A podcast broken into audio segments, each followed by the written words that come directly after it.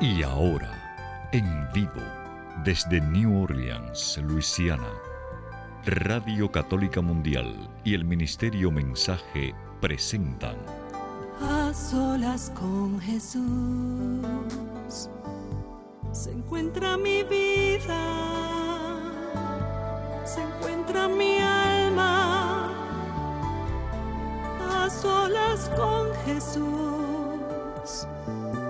quisiera oír su voz que dice, ven a mí, tú que estás cansado y agobiado y yo te haré descansar. Nada te turbe, nada te espante, quien a Dios tiene, nada le falta. Nada te turbe, nada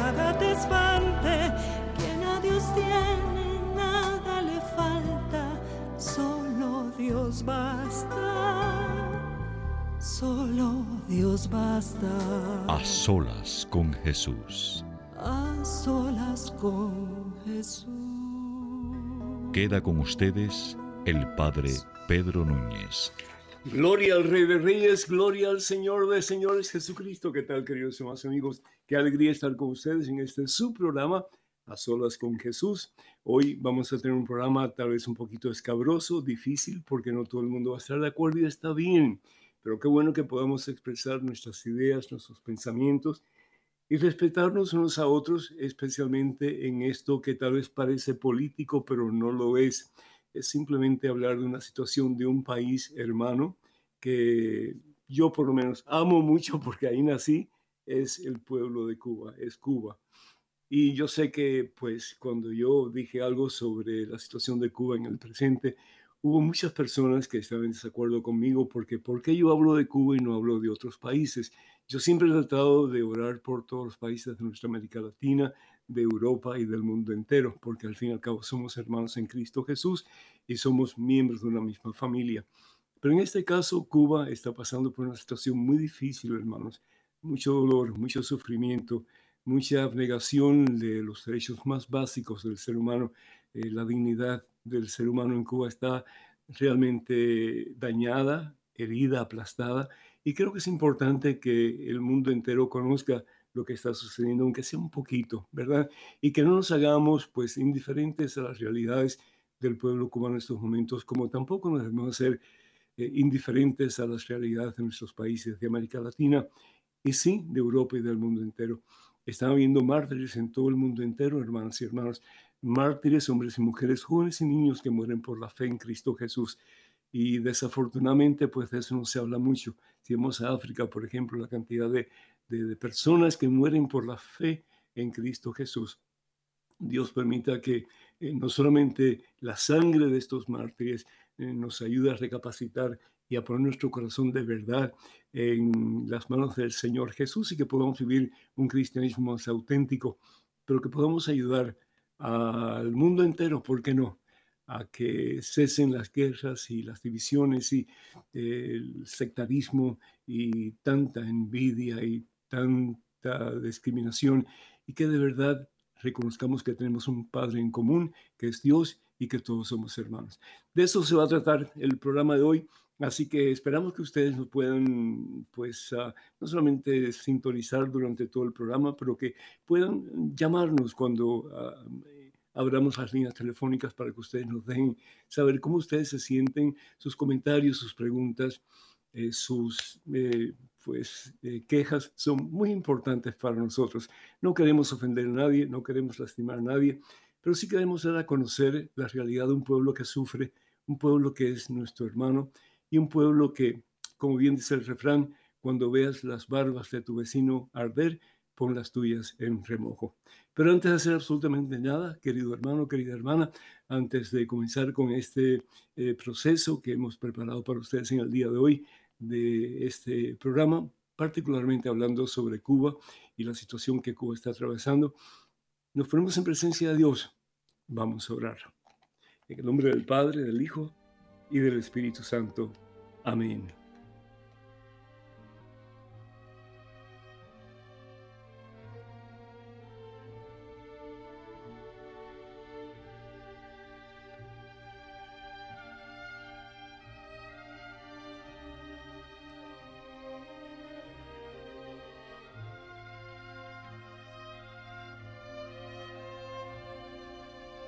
Padre bueno, Padre amoroso, Padre Santo. Padre que en Jesucristo nos invitas a poner en práctica el mandamiento nuevo. Evangelio según San Juan capítulo 13, versículos 34 y 35. Estoy un mandamiento nuevo. Ámense los unos a los otros, como yo los he amado. Entonces el mundo creerá, Padre, que tú me has enviado. Señor, cuánta necesidad hay de respeto humano en este mundo que nos ha tocado vivir.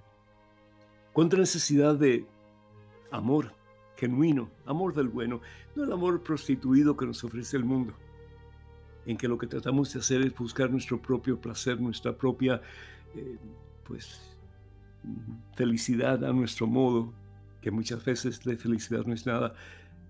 Y nos olvidamos, Señor, de que el amor puro, el amor santo, el amor perfecto es el amor que viene de ti. Por eso dice el apóstol Juan, primera carta del apóstol Juan, capítulo 4, versículo 16, Dios es amor. Y el que conoce el amor, el amor genuino, el amor que se entrega, que se da, que se ofrece como sacrificio por la persona amada, el que conoce el amor conoce a Dios porque Dios es amor. Señor mi Dios, necesitamos un mundo donde realmente los cristianos sean capaces de amar, donde dejemos de lastimarnos unos a otros,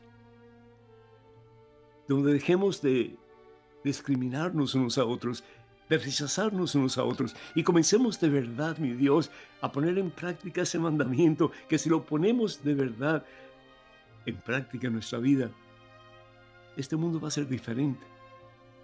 Pero tiene que comenzar con alguien, Señor. Y ese alguien somos nosotros.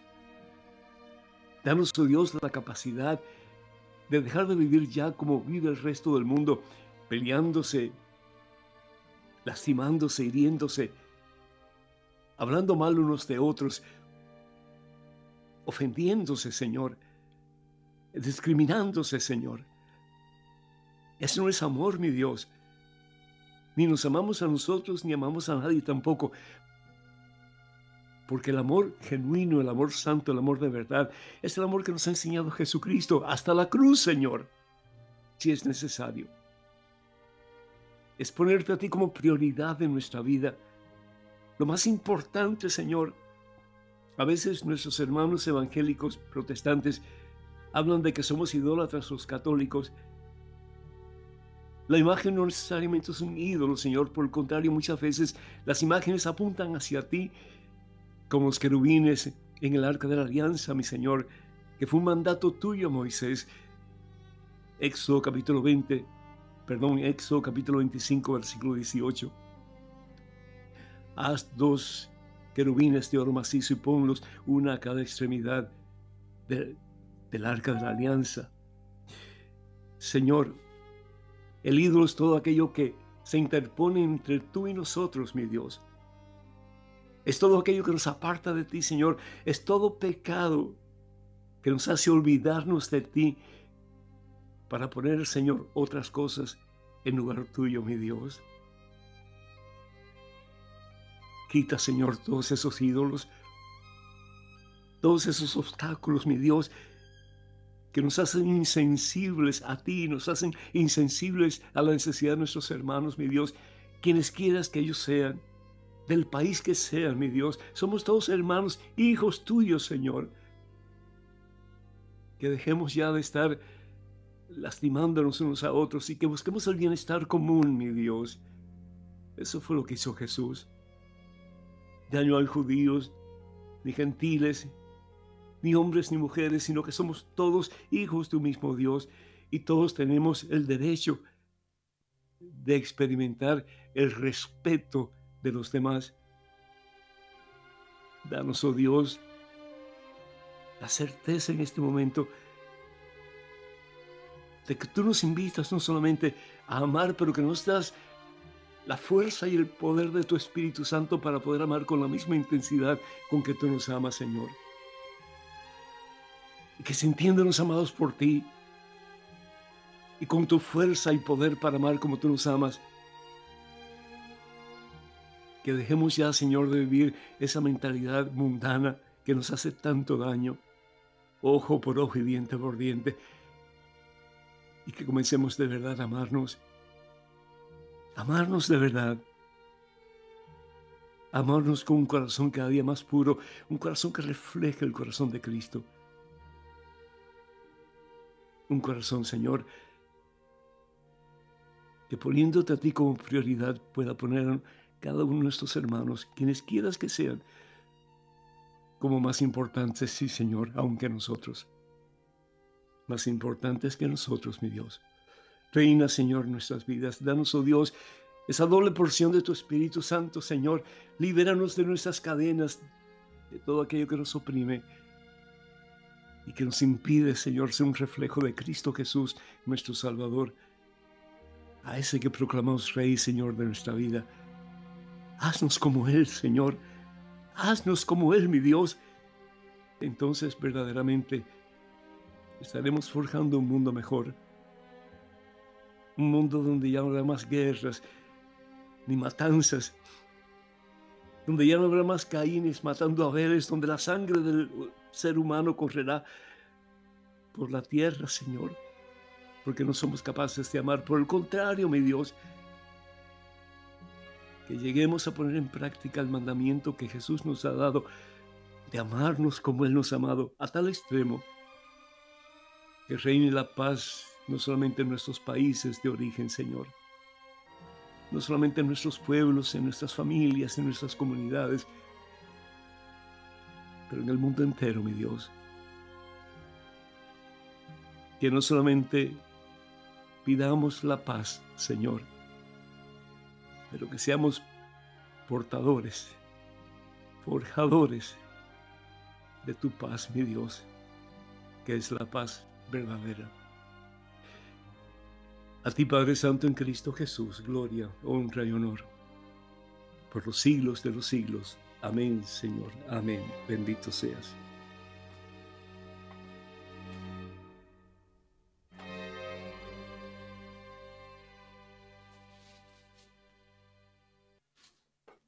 Bendito sea Dios, hermanas y hermanos, y qué, qué bueno, qué, qué saludable, qué, qué paz se siente cuando uno se pone en oración con Dios, cuando uno sabe que Dios está muy cerca de uno, cuando uno deja todas esas cargas en los brazos de Dios, en las manos de Jesús, y comenzamos a experimentar verdaderamente su paz. Uno de lo que no tiene, hermano, hermana, y si lo que tenemos es violencia, vamos a dar violencia. Si tenemos perjuicios, si tenemos incapacidad de perdonar, si tenemos deseos de lastimar, de rechazar, de herir, pues es lo que vamos a dar. Pero qué bueno que seamos capaces de dar amor, sí, de dar paz, de dar presencia de Jesús hasta las últimas consecuencias. Bendito sea Dios. Amén. Hermanas y hermanos, quiero darles el número telefónico para que cuando abramos las líneas ustedes nos honren con sus llamadas, sus comentarios, sus preguntas, sus, pues, em, eh, cualquier, cualquier eh, cosa que quieran decirnos que, que no estén de acuerdo con nosotros, pues está bien también, ¿verdad? Este programa es para ustedes, para que podamos edificarnos, construirnos en esa presencia de Jesús, que al fin y al cabo es nuestra meta y el propósito de nuestra vida. Que podamos proclamarlo Rey y Señor a medida que nosotros vivimos más y más de acuerdo a su santa voluntad. Estados Unidos, Canadá y Puerto Rico y la llamada telefónica es completamente gratis, así que no pierdan la oportunidad. Es el 1866-398-6377. Repito, 1866-398-6377. Llamadas internacionales, por favor, marquen el número 205-271-2976. 271-2976. Estaré dando estos números telefónicos en el transcurso del programa. Por si acaso no han tenido la oportunidad de, escribirlos o de memorizarlos, pues los vamos a dar eh, dentro de un ratito de nuevo. Y también pues quiero mm, decirles que tenemos bastante material para ustedes que este servidor pues ha tenido el privilegio de escribir, que el Señor me ha dado pues esa, esa posibilidad de escribir varios libros para que ustedes se nutran con la palabra de Dios. Eh, tenemos el libro eh, ¿Cuántas iglesias fundó Jesús? Conozca primero su fe católica, conozca más su fe católica, que es el último libro que Dios me permitió escribir, el libro Cuántas iglesias fundó Jesús, el libro Promesas bíblicas para tiempos difíciles. Todo este material está en el catálogo religioso de WTN. Para más información sobre estos libros, por favor comuníquense al número telefónico 205-795-5814. Repito, 205-795-5814.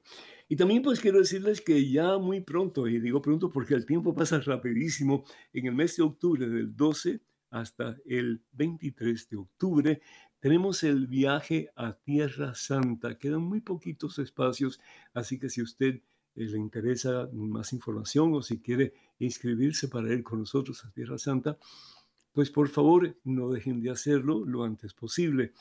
Eh, comuníquense con la señora Maciel Carrasco, que es la representante de la compañía de viaje que vamos a utilizar, que se llama Canterbury Pilgrimages, número telefónico 603-941-3078.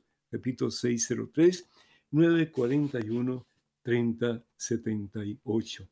Estamos en vivo y en directo en este su programa A Solas con Jesús y tengo el placer hoy de presentarles a ustedes una persona que ya ustedes conocen, yo estoy seguro Mm, de sobra. Su nombre es Katia Baliño y Katia pues ha estado con Radio Católica Mundial por años y años y años. Es em, locutora, es eh, directora de noticias, es uno de los pilares grandes de Radio Católica Mundial y es un gran placer para mí pues que esté conmigo hoy en este programa A Solas con Jesús, en que estamos hablando de la situación en Cuba. Katia, ¿me escuchas? Sí, lo escucho, padre. ¿Usted me escucha a mí? Muy bien, por gracia a Dios. Muchísimas gracias por haber aceptado eh, estar conmigo en este programa y por pues la posibilidad que tengo de entrevistarte en el día de hoy. Gracias a usted, gracias a usted, padre, por invitarme y bueno, y por todo su trabajo y toda su dedicación también eh, Muchísimas gracias. Una corrección mínima ahí, no soy directora de noticias, no soy directora de ah, pues, nada. Pues bendito Dios, bendito Dios que no soy directora de nada. Cada vez que escucho las noticias de eh, Radio Católica Mundial y con ustedes, Katia Baliño. sí, pues, sí, me toca, me toca, esa es parte de mi trabajo casi, pero no, directora ah, no soy. Y, bueno, y, estoy aquí en calidad de una laica más. La expresión, lo que hablemos aquí hoy es mi opinión, es la opinión de Katia Baliño como como católica, em, como laica, como cubana, no es para nada, no tiene nada que ver. No, no estás representando el ministerio, bendito sea Dios. Mm. Qué bueno, pero fíjense, fíjense, verdad, la humildad de una persona cuando reconoce lo pequeño o pequeña que es esa persona, pero lo grande que Dios es y lo mucho que Dios hace cuando una persona se rinde y se pone en las manos del Señor. Así que muchísimas felicidades, Katia.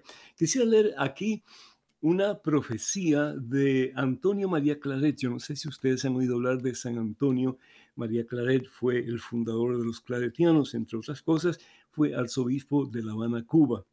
Y dice aquí este, pues, este escrito que el arzobispo Antonio María Claret nació en España el 23 de octubre de 1807 y montando en un burro atravesó 35 veces la Sierra Maestra, que es una cordillera de montañas, tal vez la más pronunciada de Cuba, si no me equivoco, para evangelizar y ayudar a los pobres y esclavos de aquel lugar, de toda aquella región. Viajaba en su burro por la Sierra Maestra acompañado de sus seguidores, cuando de repente cae como desmayado al suelo. Todos pensaban que era por el calor tan intenso que hacía en ese lugar y tratando de ayudarlo, pero eh, el arzobispo comenzó a hablar como si estuviera en un estado de éxtasis y sus ojos veían algo de lo cual él estaba hablando.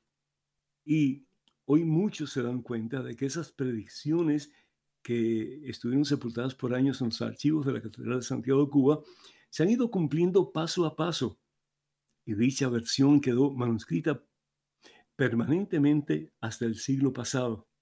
Y la profecía del arzobispo Antonio María Claret dice así textualmente, a esta Sierra Maestra vendrá un joven de la ciudad y pasará un corto tiempo cometiendo hechos muy lejanos a los mandamientos de Cristo. Y yo quisiera que ustedes eh, piensen, ¿verdad?, sobre esto.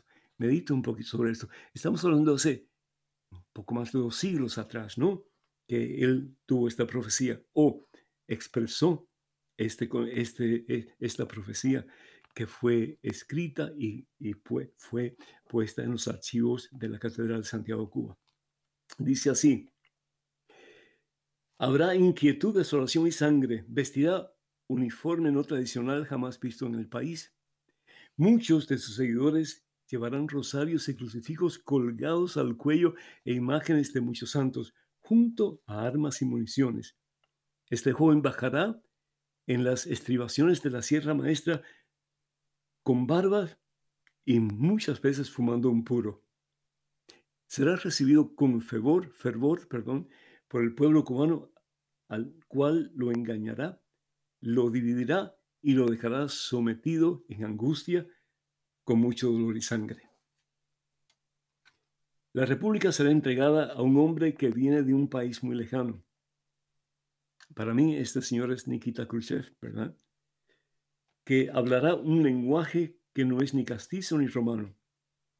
Con la riqueza de la isla de Cuba, entregará la soberanía y la independencia por la que hoy se lucha. Se refería a la guerra de independencia contra España. Todos los cubanos serán presos y esclavos de un sistema maléfico. Este joven gobernará.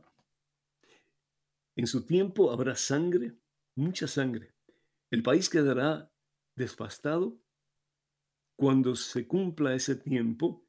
El joven que ya será viejo caerá muerto y entonces el cielo cubano se tornará limpio y azul sin esa oscuridad que ahora le rodea. Y continúa diciendo la profecía, después de la tempestad llegará la bonanza. Cuando esto ocurra, vendrá un estado de alegría, paz y unión entre cubanos y la república florecerá como nadie puede imaginar.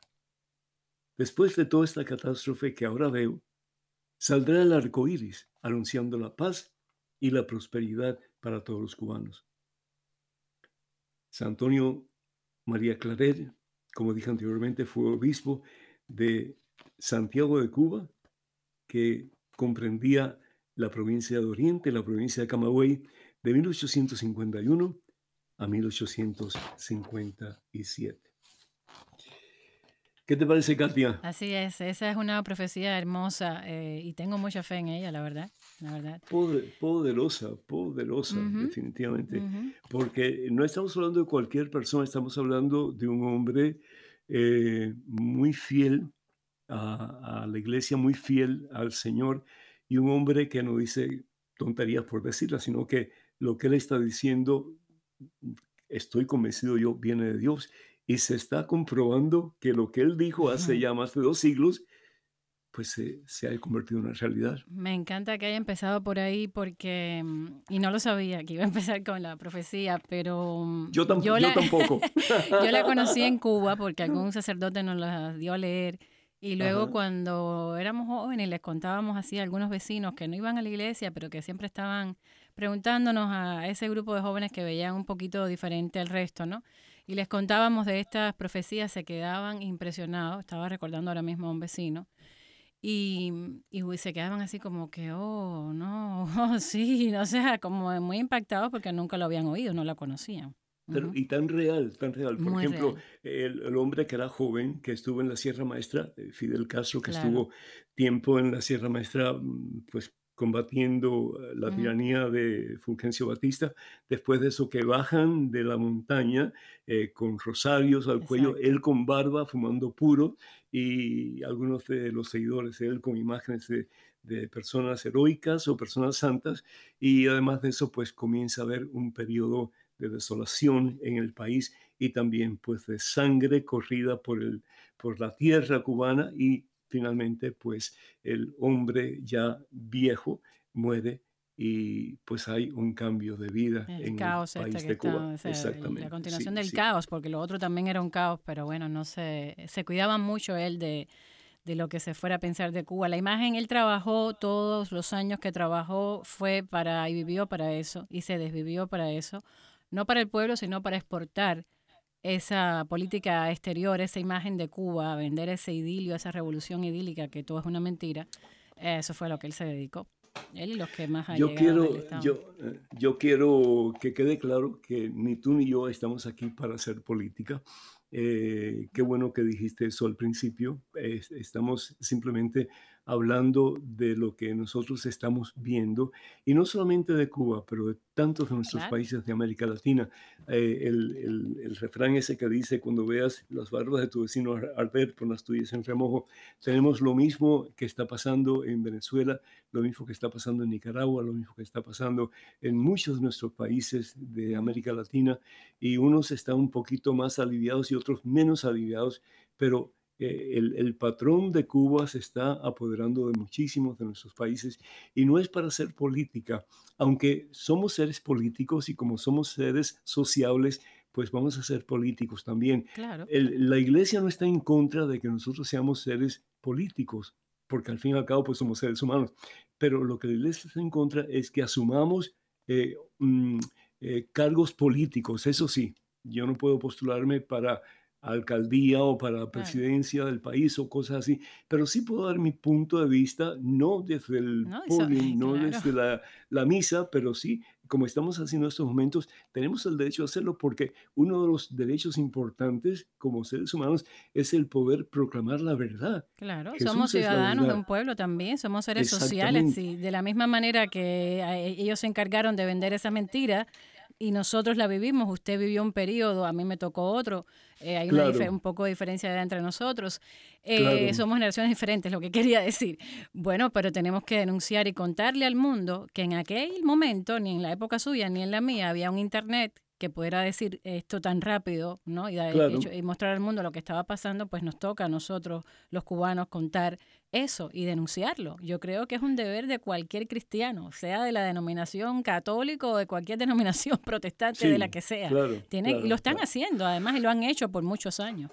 El profeta es uno que habla en nombre de Dios para anunciar algo bueno, pero también habla en nombre de Dios para denunciar Claro. lo que no es bueno, lo que es realmente malo en la sociedad, para que a otras personas no le pase lo mismo. Y esa es la misión de este programa, que abramos los ojos a la realidad del comunismo y que tratemos por todos los medios de que nuestros países no se conviertan en otra Cuba, porque eso es lo peor que le puede pasar al ser humano, porque pierde su dignidad como ser humano, pierde su derecho de libertad de expresión, lo pierde todo. Yo recuerdo que cuando nosotros eh, estábamos ah, en una edad mm, preadolescente, 10, 11, 12 años, nuestros padres estaban inquietos porque ellos sabían que pronto vendría el servicio militar obligatorio. Y no solamente el servicio militar obligatorio en que quitaban a los muchachos de sus hogares, de sus familias, y los podían mandar donde ellos quisieran, pero también aquellos que sobresalían los podían mandar a Rusia, Checoslovaquia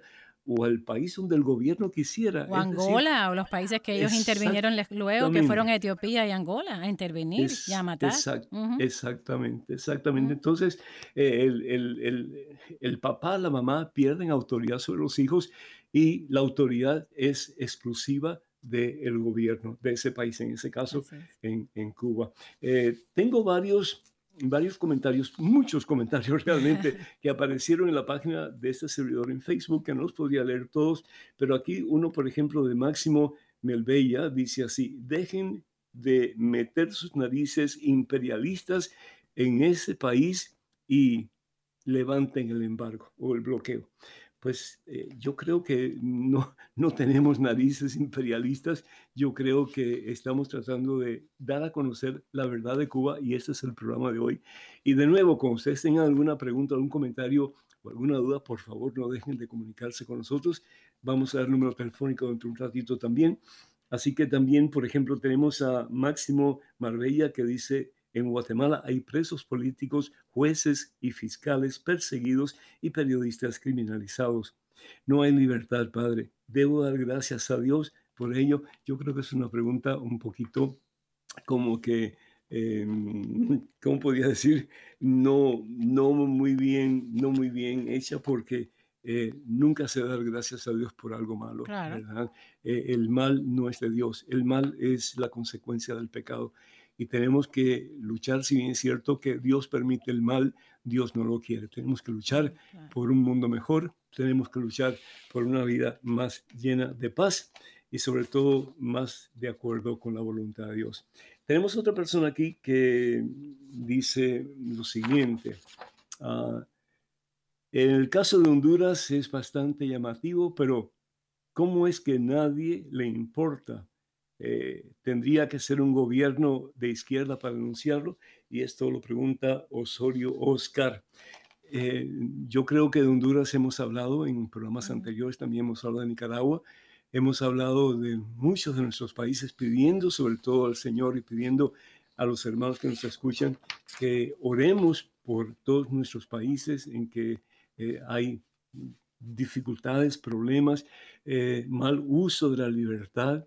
Em, y, bueno, pues lo seguiremos haciendo, ¿no? Pero en este momento, pues le ha tocado a Cuba. Claro, no, y la diferencia, si me permite, padre, la diferencia, por ejemplo, con Guatemala y con Honduras tienen todavía una democracia. Eh, con todas las mal con, imperfecciones, con entonces, pero estos ciudadanos todavía, gracias a Dios, todavía tienen unas estructuras eh, y unas entidades donde pueden denunciar todas estas cosas, pueden formar su comunidad y llevarlo a la Corte Internacional, a la Unión Europea, o sea, denunciarlo internacionalmente. Los cubanos de Cuba no, dentro de Cuba no pueden ni hacer eso. Esa es una diferencia. Además, este sistema, para el que tenga alguna duda, eh, si alguien, la persona que mencionó el embargo, eh, 62 años en el poder de un mismo partido, si tú no te das cuenta que hay algo mal y tú te quieres enfocar nada más en el embargo, pues yo creo que el que está mal es esa persona que hace el comentario, o está muy desinformado o es muy mal intencionado, porque ojo, para él y para todos los que nos están escuchando, la dictadura cubana invierte muchísimo dinero en pagarle a personas para que respondan en las redes, para que, para que ataquen eh, y, para que estén constantemente en todos estas, eh, en los temas candentes, ¿no? Y, que, donde esté Cuba, donde Cuba sea la noticia. Eh, le llamamos cariñosamente ciberclarias. Están en el ciberespacio y están atacando, ¿no?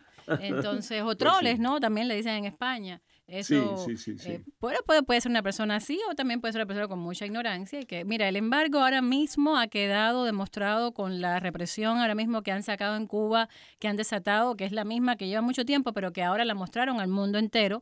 Han demostrado que tienen mucho dinero para tener policías antimotines para tener eh, patrullas y buses de todo tipo y comprados a la Mercedes-Benz y todo, pero no han dicho que se han cansado de decir que en estas últimas semanas, precisamente o meses, con lo de la pandemia y el virus este, que no hay dinero para comprar ambulancias por el embargo. No, no, no, no. No es eso. Ustedes lo que no le a ese gobierno no les da la gana de invertir dinero en la salud pública, ni, ni nada, ni en la educación, ni nada, y es lo que está pasando en el pueblo cubano. Ellos, el gobierno ha usado ese tema del embargo como un pretexto más para justificar todo lo que ellos están haciendo, todo el narcotráfico que tienen ellos, que se sabe hace mucho tiempo, el que no lo quiera saber o no quiera que si se ofende con esto, qué pena, pero está muy mal eh, informado porque quien ha autofinanciado todas las guerrillas de América Latina fue el gobierno cubano. Y lo sigue siendo. Mm. Eh, Katia, tú saliste ya a una edad bastante adulta de Cuba, ¿cierto? Sí, yo, me, yo nací y me crié en Cuba, salí a los 29 años, o sea que sé lo que es el comunismo, sé lo que es la dictadura cubana por 29 años, sí lo sé. Y más, porque viviendo desde acá también sigo enterándome y tengo familia, sé, sé lo que sigue pasando, ¿no? tengo, tengo 49 años de conocer la dictadura, el sistema, sé lo que es. Katia, eh, yo, yo creo, tal vez esté equivocado, pero yo creo que Cuba ha tenido muy pocos gobernantes que realmente se han preocupado por el bienestar del país, pero que a medida que ha pasado el tiempo, eh, los gobernantes han sido cada vez peores, ¿no? Y han tenido una sed de poder increíble hasta que llega la familia Castro, que trata de Mm, de, de, poner toda una isla bajo sus pies.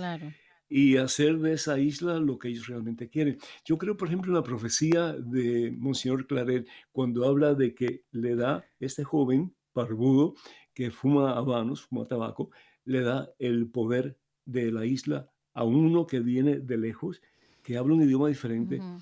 ¿Ese para mí es Nikita Khrushchev o estoy equivocado? pudiera ser, claro. Bueno, las profecías también tienen mucha interpretación. A mí me parece muy, sí, su puede ser certera, sí, claro. La hizo pacto con, con, la Unión Soviética, claro que sí. La pregunta es ¿por qué? ¿Por qué? Es decir, eh, si, si, si, si un gobierno, yo no sé, no me cabe en la cabeza, una persona que, que, que luche como luchó Fidel Castro y las personas que lucharon con Raúl Castro y demás, eh, que trataron, por lo menos yo me acuerdo de mi padre, mi padre estaba feliz porque la dictadura de Fulgencio Batista había terminado y Fidel Castro pues había eh, conquistado el poder.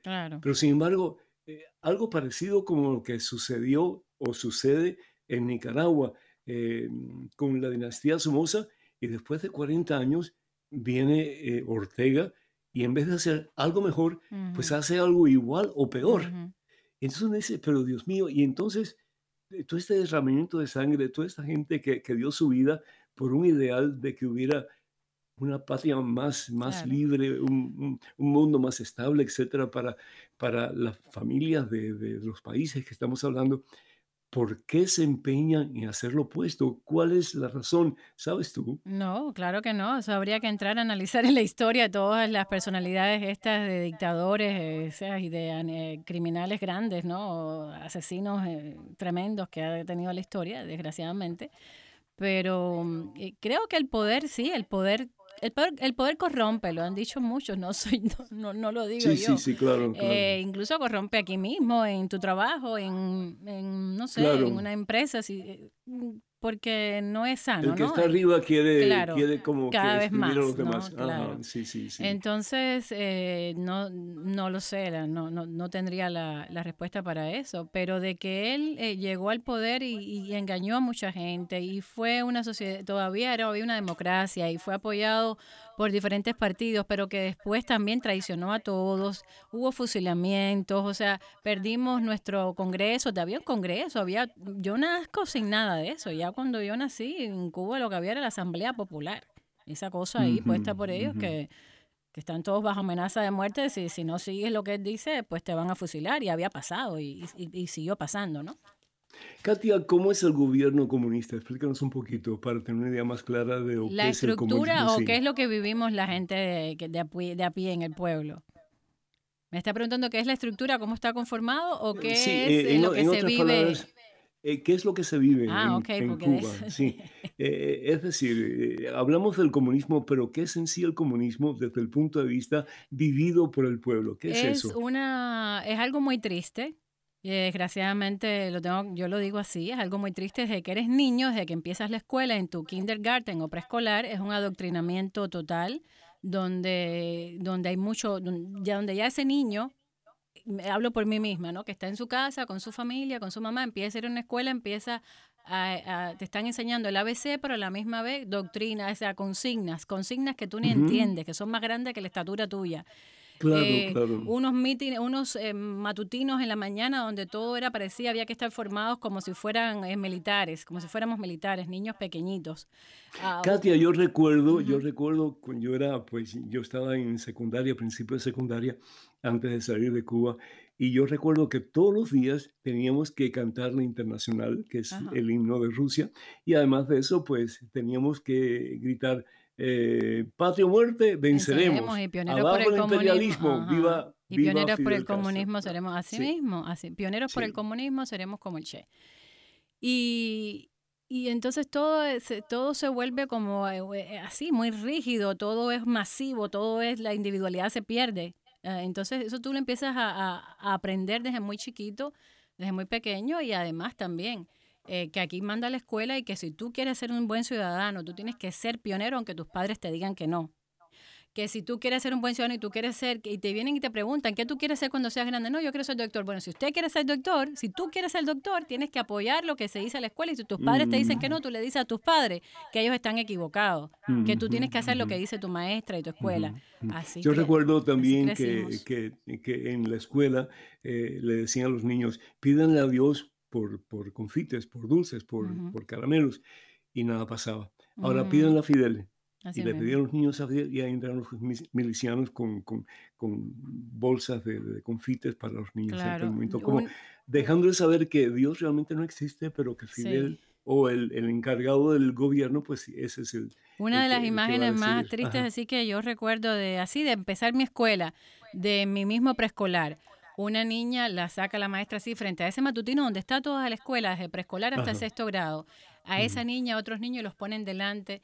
Esos niños, los pequeños de preescolar no usábamos todavía la pañoleta, pero los grandes ya tenían la pañoleta y veo que los niños que han sacado al frente de todos nosotros como para humillarlo, está esta niñita que tiene terror, que tiene cinco años, y están los demás más grandes, pero sí noto que ellos no tienen la pañoleta, eran testigos de Jehová.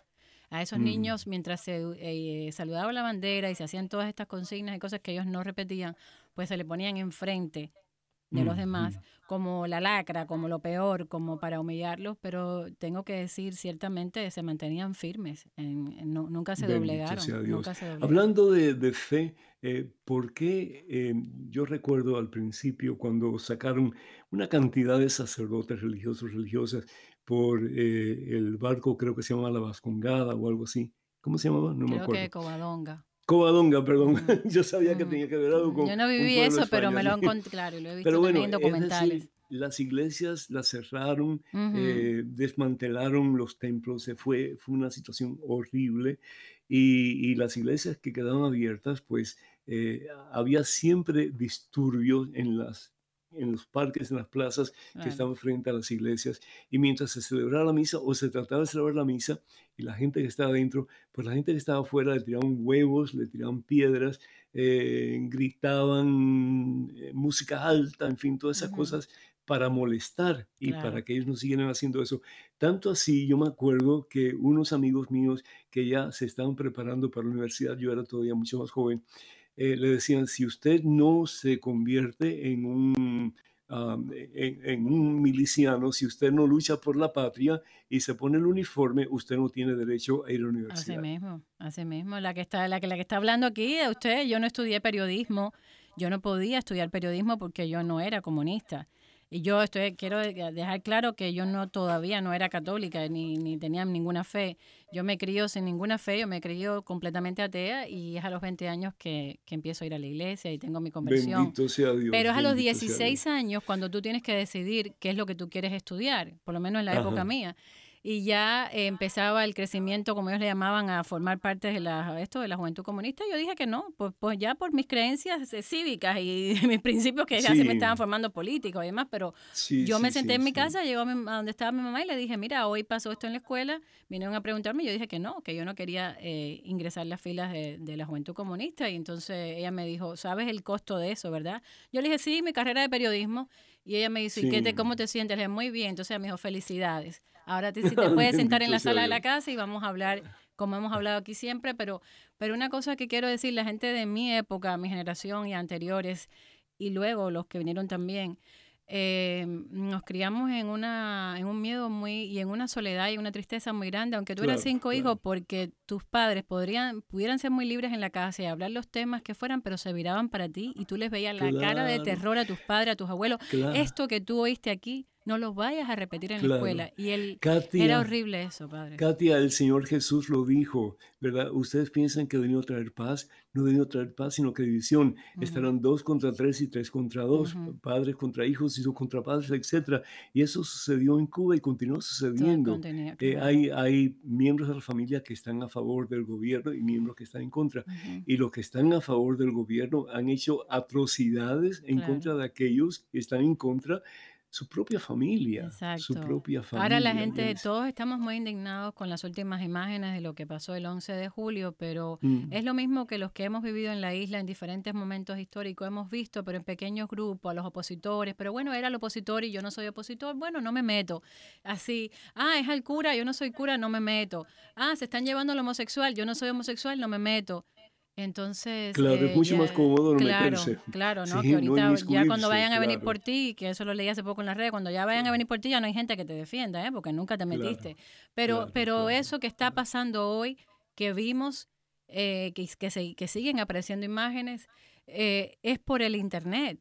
Es por la tecnología, por los tiempos, aún reducida allí, aún súper limitada y súper cara, que prácticamente la pagamos los familiares de acá. Pero bueno, han podido sacar imágenes, pero anteriormente le daban tres palos en la esquina, le entraban a, un opositor y nada más te enterabas tú. Yo se lo contaba a Marisela, que era mi amiga, Marisela su mamá, pero ya cuando la mamá de Marisela se lo iba a contar a la otra vecina, ya dudaba. Claro, claro.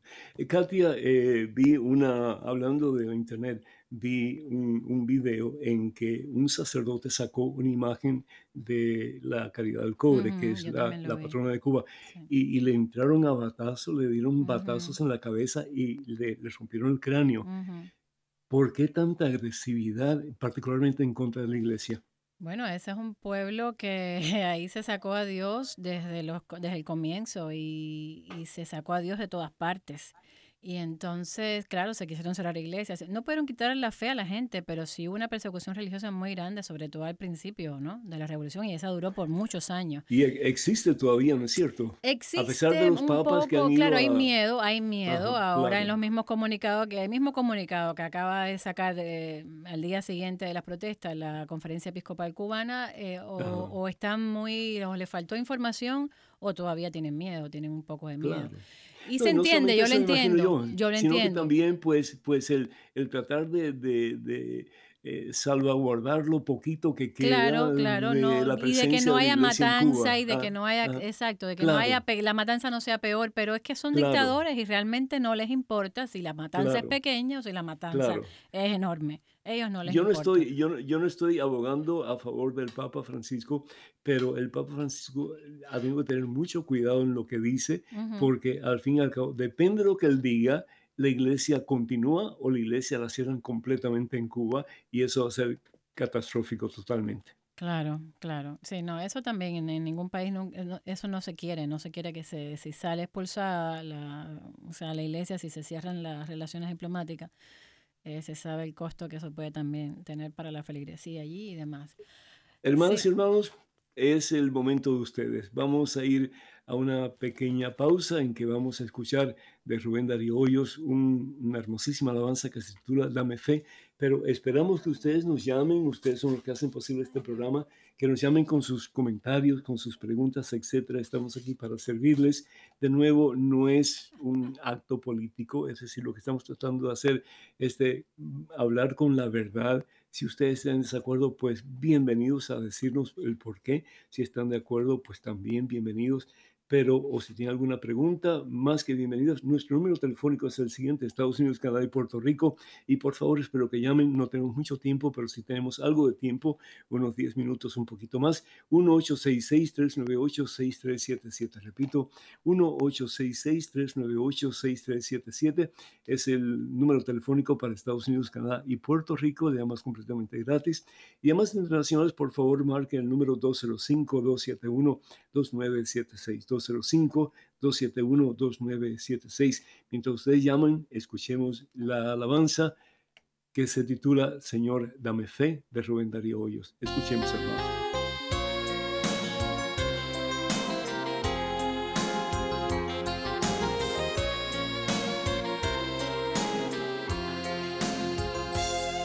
Yo le dije, le dije a mi Señor, le quería. Le di mi corazón, le di mi vida, le di lo más hermoso de mi ser. Hay veces, Señor, que mi camino se hace largo, que las penas ahogan mi existencia y todo alrededor se ve tan gris. Dame fe, Señor, para seguir buscando tu verdad, para sobrevivir en esta humanidad, para poder seguir sin miedo a fracasar.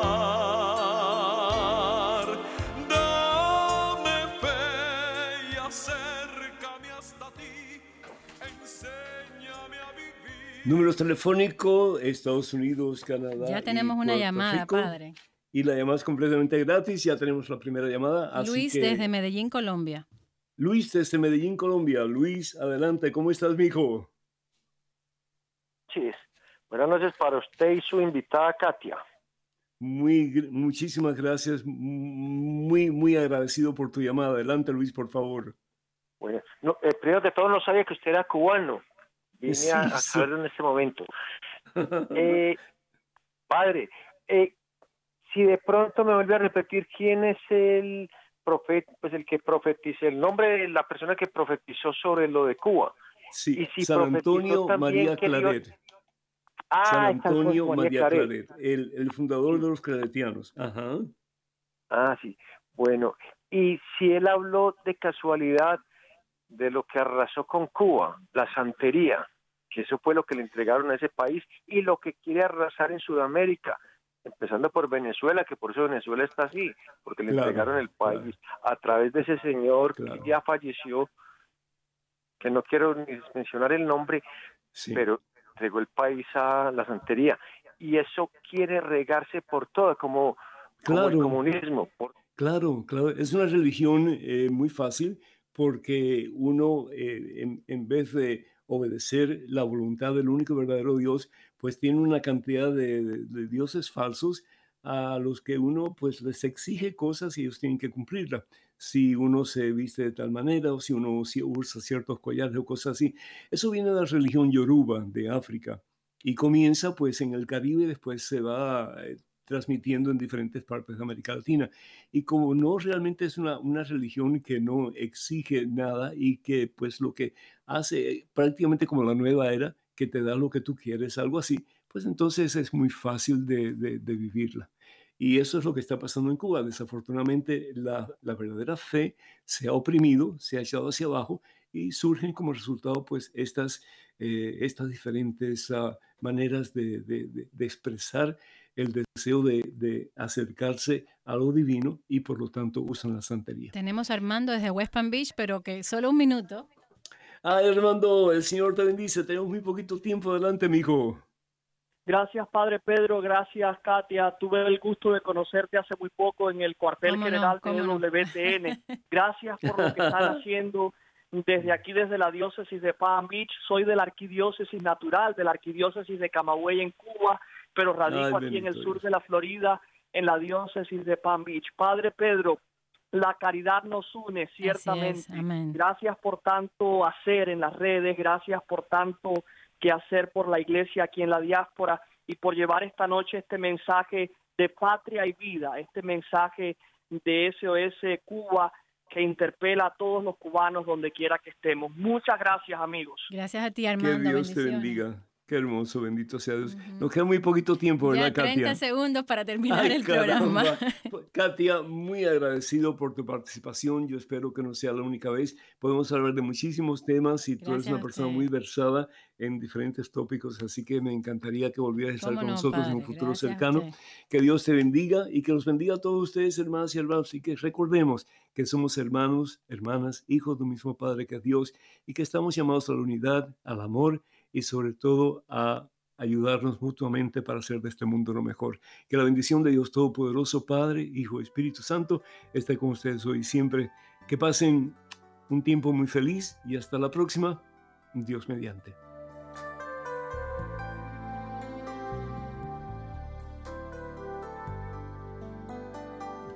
Solas con Jesús se encuentra mi vida se encuentra mi alma a solas con Jesús. Y quisiera oír su voz que dice, ven a mí, tú que estás cansado y agobiado, y yo te haré descansar. Nada te tuve